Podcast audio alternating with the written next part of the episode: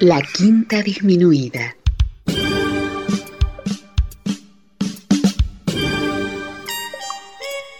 Jazz desde la ciudad más cercana al cielo.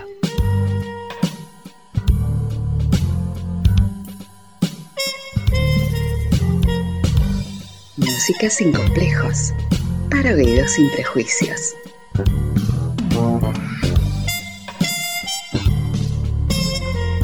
Una producción de Nicolás Peña.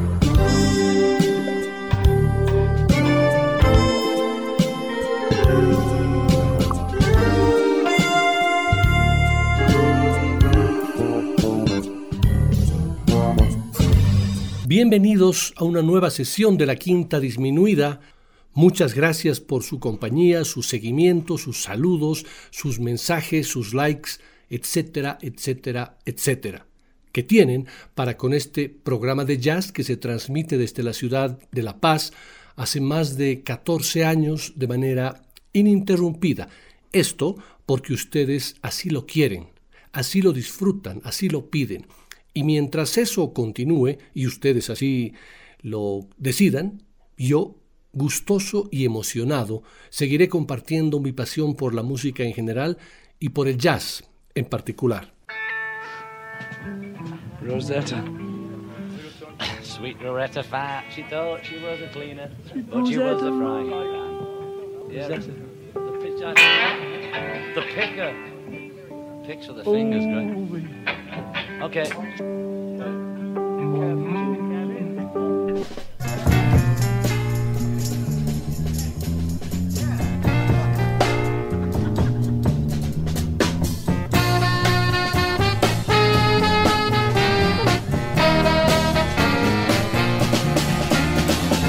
Como muchos ya lo saben, para mí, dentro del amplio abanico de mis preferencias musicales, un grupo fundamental en la historia de la música del siglo XX son los Beatles.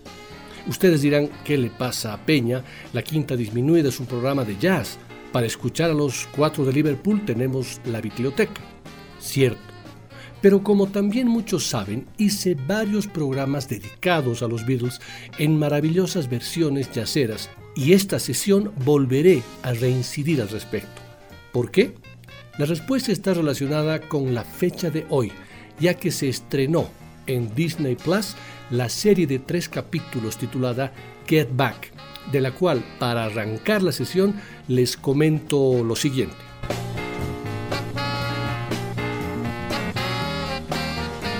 Al menos cuatro años pasó Peter Jackson trabajando en The Beatles Get Back el documental de tres partes que se exhibirá el 25, 26 y 27 de noviembre de este 2021 en Disney Plus.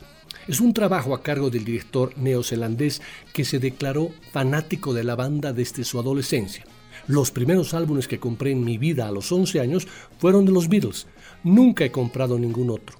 No sé de nadie más, dijo Jackson en un encuentro con la prensa. Por ello, revisar 60 horas de video y 150 horas de audio desde el material grabado originalmente por Michael Lindsay Hogg no fue mayor problema. De hecho, Jackson asegura que el resultado que se verá en Disney Plus aclarará cualquier mito y opinión negativa de lo que se conoce de la creación de Let It Be. No es la separación de los Beatles, es ya sabes, un proyecto ambicioso que probablemente fue demasiado ambicioso y las cosas van mal. Y sí, eso es lo que pasa, expresó el director. La gran noticia es que no es un material fastidioso. La fantástica noticia es que este increíble metraje que los mismos Beatles han encerrado deliberadamente en su bóveda durante 50 años y no querían que nadie lo viera porque es horrible, no lo es agregó Jackson. El mismo cineasta contó que nunca había pensado en hacer un documental sobre la banda, pese a ser un fanático. Fui a Londres y me reuní con Apple Corps, que es el conglomerado que maneja el material del cuarteto, para hablarme sobre la realidad virtual y la realidad aumentada. Deben haber leído una entrevista mía en la que dije que me interesaba. Y siguió, querían hurgar en mi cerebro, porque estaban pensando en una exhibición de los Beatles con algún tipo de realidad virtual. Yo no quería actuar como un fan, pero una de las cosas que siempre me había preguntado durante los últimos 40 años es qué pasó con el metraje de Let It Be de Lindsay Hogg. Pregunté qué debía hacer para llegar a ver eso y me dijeron, es extraño que lo menciones porque estamos pensando en un documental con las tomas descartadas. Y yo les dije, tengo un poco de tiempo libre en este momento, tengo unos años libres. Si están interesados, piensen en mí. Llegué a esa reunión para hablar sobre la realidad virtual y me fui con este proyecto, reveló Jackson. Empecemos con el alma de la quinta disminuida, que es la música arrancando con el tema que le da el título a esta docuserie en una versión a cargo del guitarrista y cantante John Pizzarelli.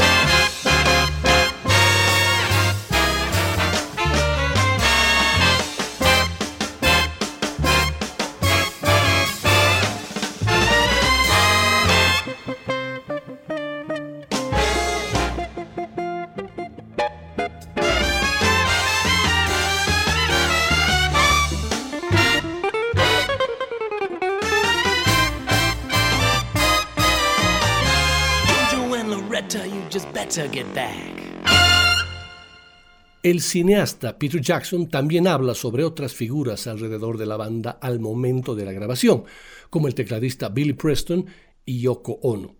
Billy simplemente entra y en el momento en que toca puedes sentir la energía en la habitación. No estoy de acuerdo con el tipo de relato que se ha dicho durante mucho tiempo en el sentido de que Billy Preston hizo que todos se comportaran bien, afirmó. Lo que hizo Billy Preston es emocionarlos a todos. Ellos simplemente obtienen su presencia que proporciona una energía para todos, expresó. Sobre Yoko Ono, Jackson aseguró que ella no está en la sala intentando romper al cuarteto. Ella está ahí porque John y ella están enamorados. Los chicos aman a John, así que si eso es lo que John quiere, está bien. Ella nunca, nunca interfiere con ellos. Ella se sienta allí, teje, escribe, hace algo de arte, está allí con John. Dentro de las ocho horas de película obtendrás un sentido bastante fuerte de la historia real. Finalmente, Jackson contó que Paul McCartney y Ringo Starr además de la familia de John Lennon y George Harrison, ya vieron el documental. Si hago El Señor de los Anillos, la Warner Brothers me da seis o siete páginas de notas. Esto es demasiado largo. Ahora esperaba algo parecido de ellos, algo como Paul pidiendo ¿puedes cortar esa parte? Esperaba todo eso y todo lo que obtuve fue básicamente comentarios. Fue increíblemente estresante de ver. Es muy crudo, pero es una historia definitiva de este periodo, así que no cambies nada. Primera vez en mi vida que tengo un no cambies nada. Nunca antes habían permitido que la gente viera a los Beatles de una manera tan honesta, expresó. Uno de los creadores del bebop, como Dizzy Gillespie, también tiene su versión, esta vez instrumental, del Get Back de los Beatles, grabada en el año 1969.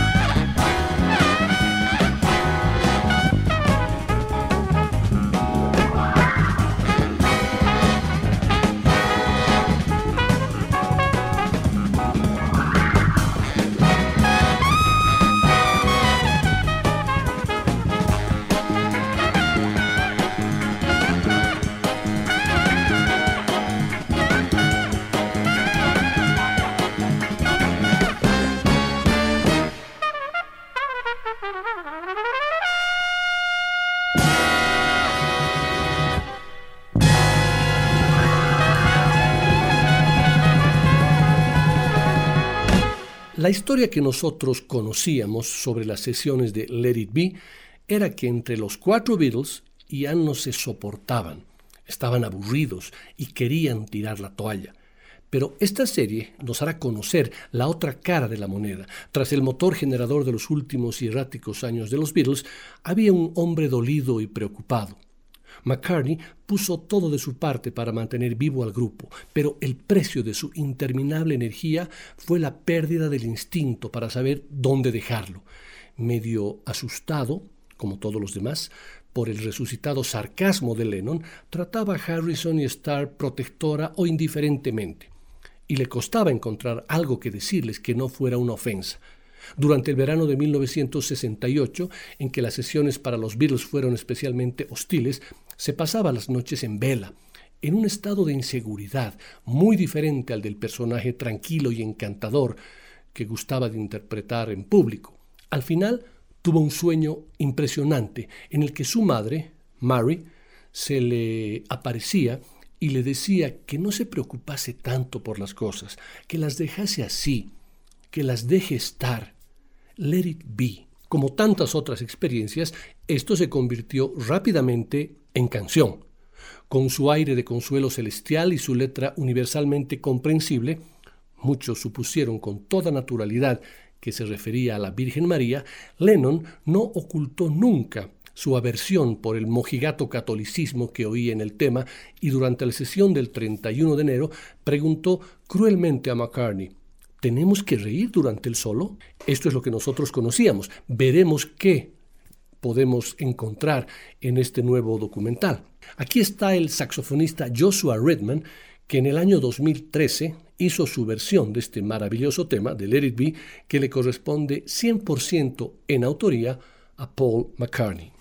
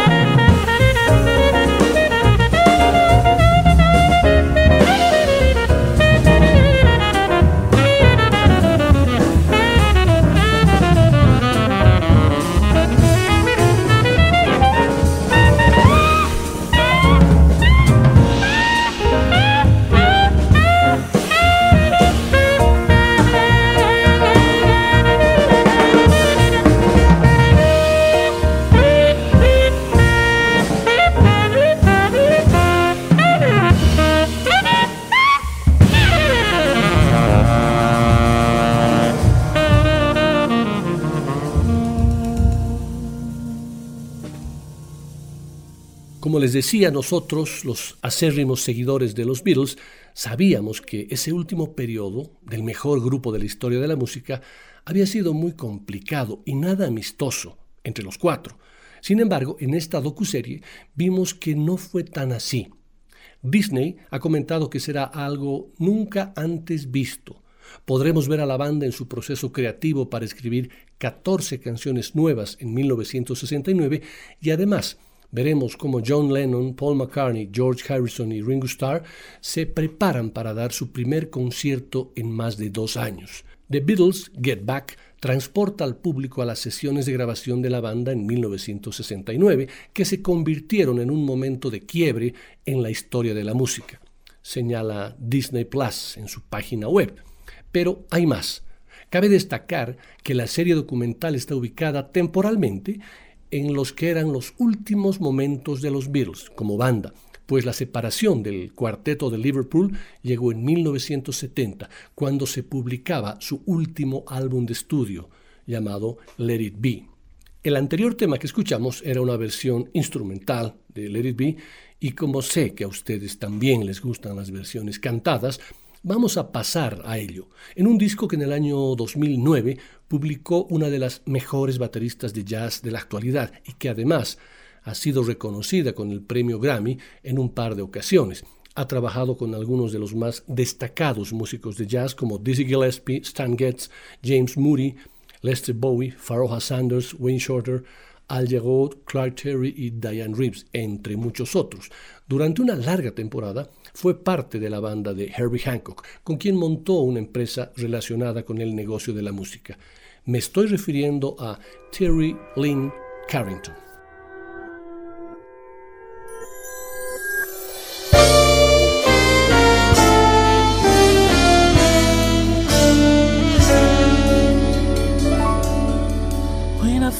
Myself in times of trouble, Mother Mary comes to me, speaking words of wisdom. Let it be. And in my hour of darkness, she is standing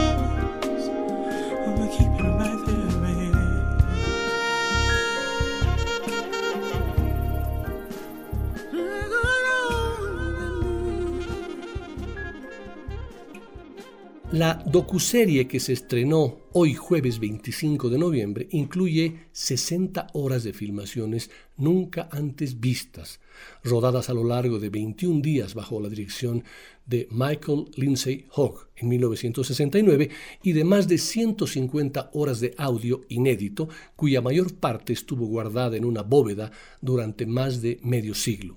Por si fuera poco, por primera vez en la historia podremos ver completa la última actuación en vivo de los Beatles, el concierto en la azotea de Savile Row en Londres.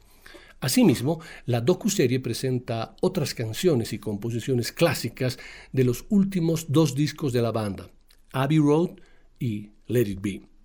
The Beatles Get Back consta de tres capítulos. El primero se estrenó hoy jueves 25 de noviembre, el segundo se pasará el viernes 26 de noviembre y el último será el sábado 27 de noviembre.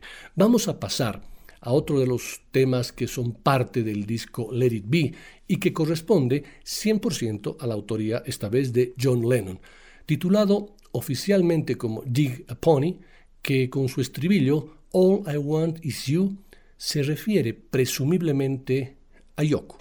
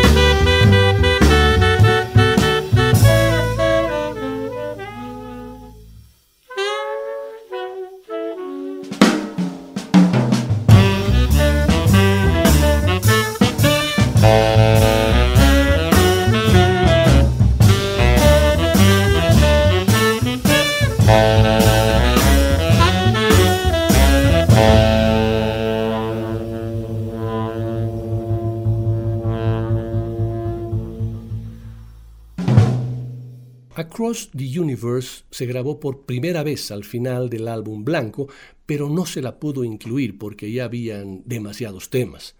John recuerda que el tema nació cuando estaba en la cama junto a su primera esposa, empezó como una canción negativa, recuerda.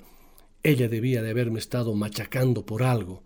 Se había dormido y yo seguía oyendo Words are flowing out, endless streams. Estaba un poco irritado y me fui abajo, y en lugar de ¿por qué siempre me estás dando la bulla? acabó siendo una canción bastante cósmica. Pero nadie estuvo interesado en hacerla. La melodía era buena, pero a veces, subliminalmente, la gente no quería trabajar con ella. La letra es pura inspiración. Me vino a la mente sin esfuerzo, salvo tal vez una o dos palabras. No me pertenece. Se me presentó, recordaba John Lennon en su momento. La versión de este tema que he elegido para hoy le corresponde a Toniño Horta, un músico de creatividad caudalosa con un estilo que combina el samba con el jazz y el pop de aires cariocas. La forma de tocar de este brasileño influyó en el guitarrista Pat Metheny, que tomó ciertas líneas de armonización de ese estilo. Muchos músicos opinan que Toniño Horta revolucionó la armonía moderna del jazz en la música brasileña de la misma manera en que Pablo Picasso lo hizo con las artes plásticas con el cubismo. Ustedes van a comprobarlo directamente al escuchar una de las más lindas versiones que escuché del maravilloso tema Across the Universe.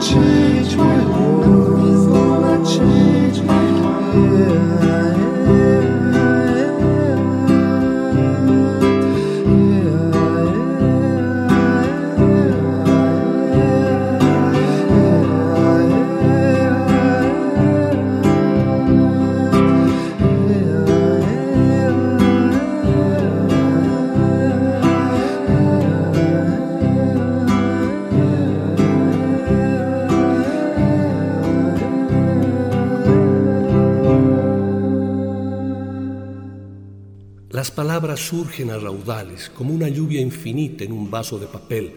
Se deslizan al pasar, desaparecen a través del universo. Charcos de tristeza, olas de alegría flotan en mi mente abierta, poseyéndome y acariciándome. Jai Guru Deva Om. Nada cambiará mi mundo son los primeros versos del hermoso poema compuesto por John Lennon y plasmado en el tema que escuchamos Across the Universe, que lo escuchamos en una versión instrumental tarareada a cargo de Toniño Horta y que ahora la escucharemos en una versión en la que el piano de Dave Kikowski captura esa magia del tema original, donde cada nota del piano emula el murmullo de John a través del universo.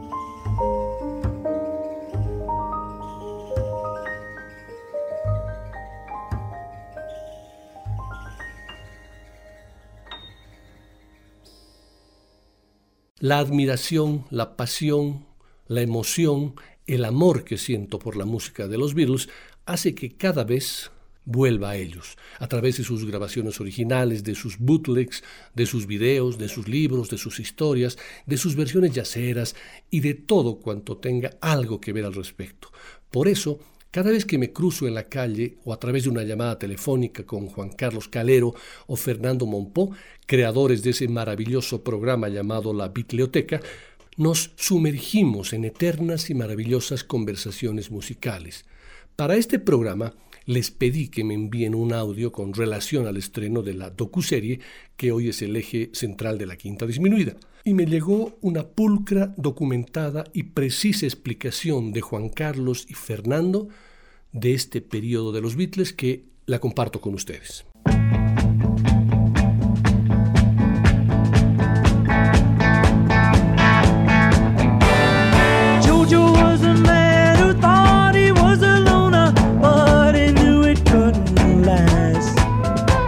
El lanzamiento del álbum blanco de los Beatles como un vinilo doble el 22 de noviembre de 1968 deja evidencia de que en el grupo había tres compositores prolíficos, John, Paul, a los que se suma George. Incluso Ringo logró incluir su primera composición propia en un disco oficial de los Beatles. 1969 dan inicio a su nuevo proyecto llamado inicialmente Get Back, que consistía en filmar el proceso de preparación de un álbum con nuevas canciones que puedan ser interpretadas en un concierto en vivo solamente con la participación de los cuatro integrantes, sin sobregrabaciones, ni orquestas, ni músicos adicionales. Para ello se programaron sesiones que duraron todo el mes de enero de 1969, en las que los cuatro pusieron en consideración de los demás sus nuevas composiciones. Parte de ellas salieron en el álbum Let It Be y otras en Abbey Road. Algunas se incluyeron en los primeros discos solistas y otras quedaron inéditas. Un dato adicional es que las sesiones de enero de 1969 se grabaron casi en su integridad en audio con el resultado de que circulan entre coleccionistas más de 100 horas en este formato. Y también había un equipo de filmación que produjo alrededor de 46 horas de imagen. De todo este material en imagen se editó oficialmente la película Let It Be, estrenada en mayo de 1970 en cines y que hacía énfasis en las partes conflictivas 50 años después se estrena un documental de 6 horas en excelente calidad en una de las cadenas de contenido audiovisual más importantes de la actualidad. Se emitirán en tres capítulos, cada uno de dos horas, los días 25, 26 y 27 de noviembre del 2021, lo cual ha creado una gran expectativa no solo entre los fanáticos de los Beatles, sino también en el mundo musical y en la cultura en general. Quien se ha hecho cargo de este proyecto es el director Peter Jackson, que se hizo famoso por haber llevado con éxito al cine la obra de Tolkien con la saga El Señor de los Anillos. Cuenta con la venia de los Beatles sobrevivientes y las viudas de los que ya no están con nosotros, y por lo que se ha filtrado en entrevistas, el contenido será espectacular. Por la calidad de imagen y sonido, pero sobre todo por el contenido que muestra la amistad y el buen ambiente que existía entre los Beatles y desmiente la imagen triste y conflictiva que se había creado sobre este periodo del grupo. La importancia del evento es evidente. Cabe preguntarse de qué otro grupo musical, especialmente uno que dejó de existir hace más de 50 años, estaría el público dispuesto a ver un documental de 6 horas, incluso con la expectativa de que ojalá hubieran sido más horas. Gracias Juan Carlos y Fernando. Explicación y datos precisos para certificar por parte de la biblioteca este importante evento. Este audio continuará en la segunda parte del programa con datos adicionales que nos proveerán Juan Carlos y Fernando. Pero ahora vamos a la música con este maravilloso tema compuesto 100% por Paul McCartney y que tiene por título The Long and Winding Road en una excelente versión de George Benson.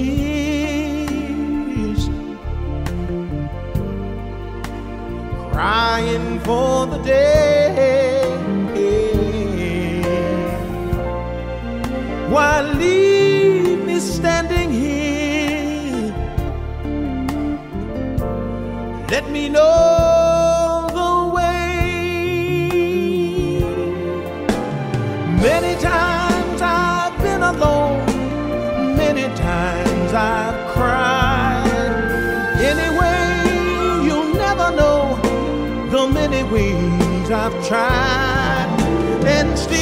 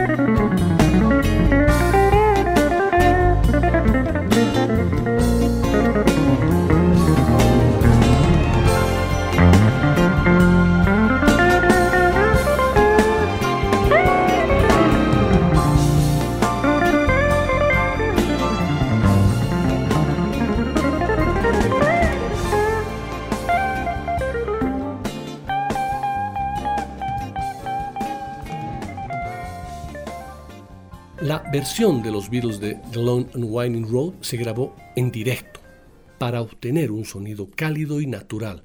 Sin embargo, el productor Phil Spector, a quien Lennon le entregó las cintas un año después, añadió la orquestación. Desde mi punto de vista, una orquestación demasiado empalagosa. A Paul McCartney le molestó mucho la cantidad de recordings que Spector introdujo a la canción, ese famoso muro de sonido que se convertiría en su marca de identidad de, Phil Spector.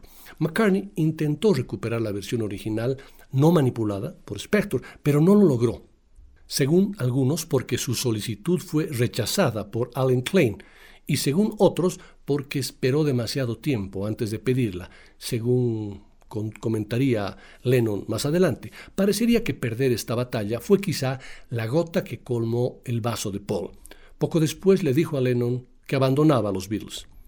Esperemos que la docuserie Get Back, dirigida por Peter Jackson, estrenada hoy 25 de noviembre, nos dé algunas luces al respecto. Por lo pronto, y para cerrar esta primera parte del programa, los dejo con una interesante versión a cargo de una cantante que descubrí recién y de la cual no tengo mucha información.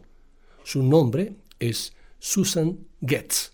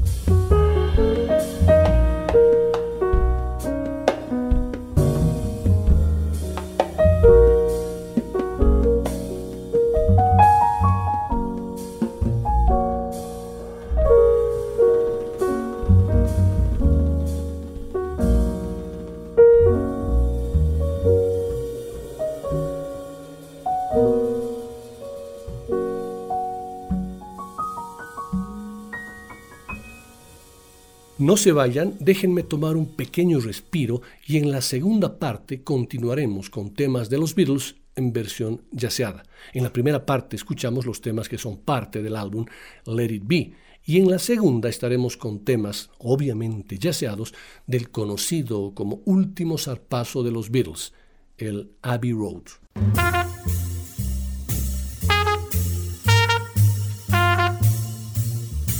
Después del corte, volverá el swing.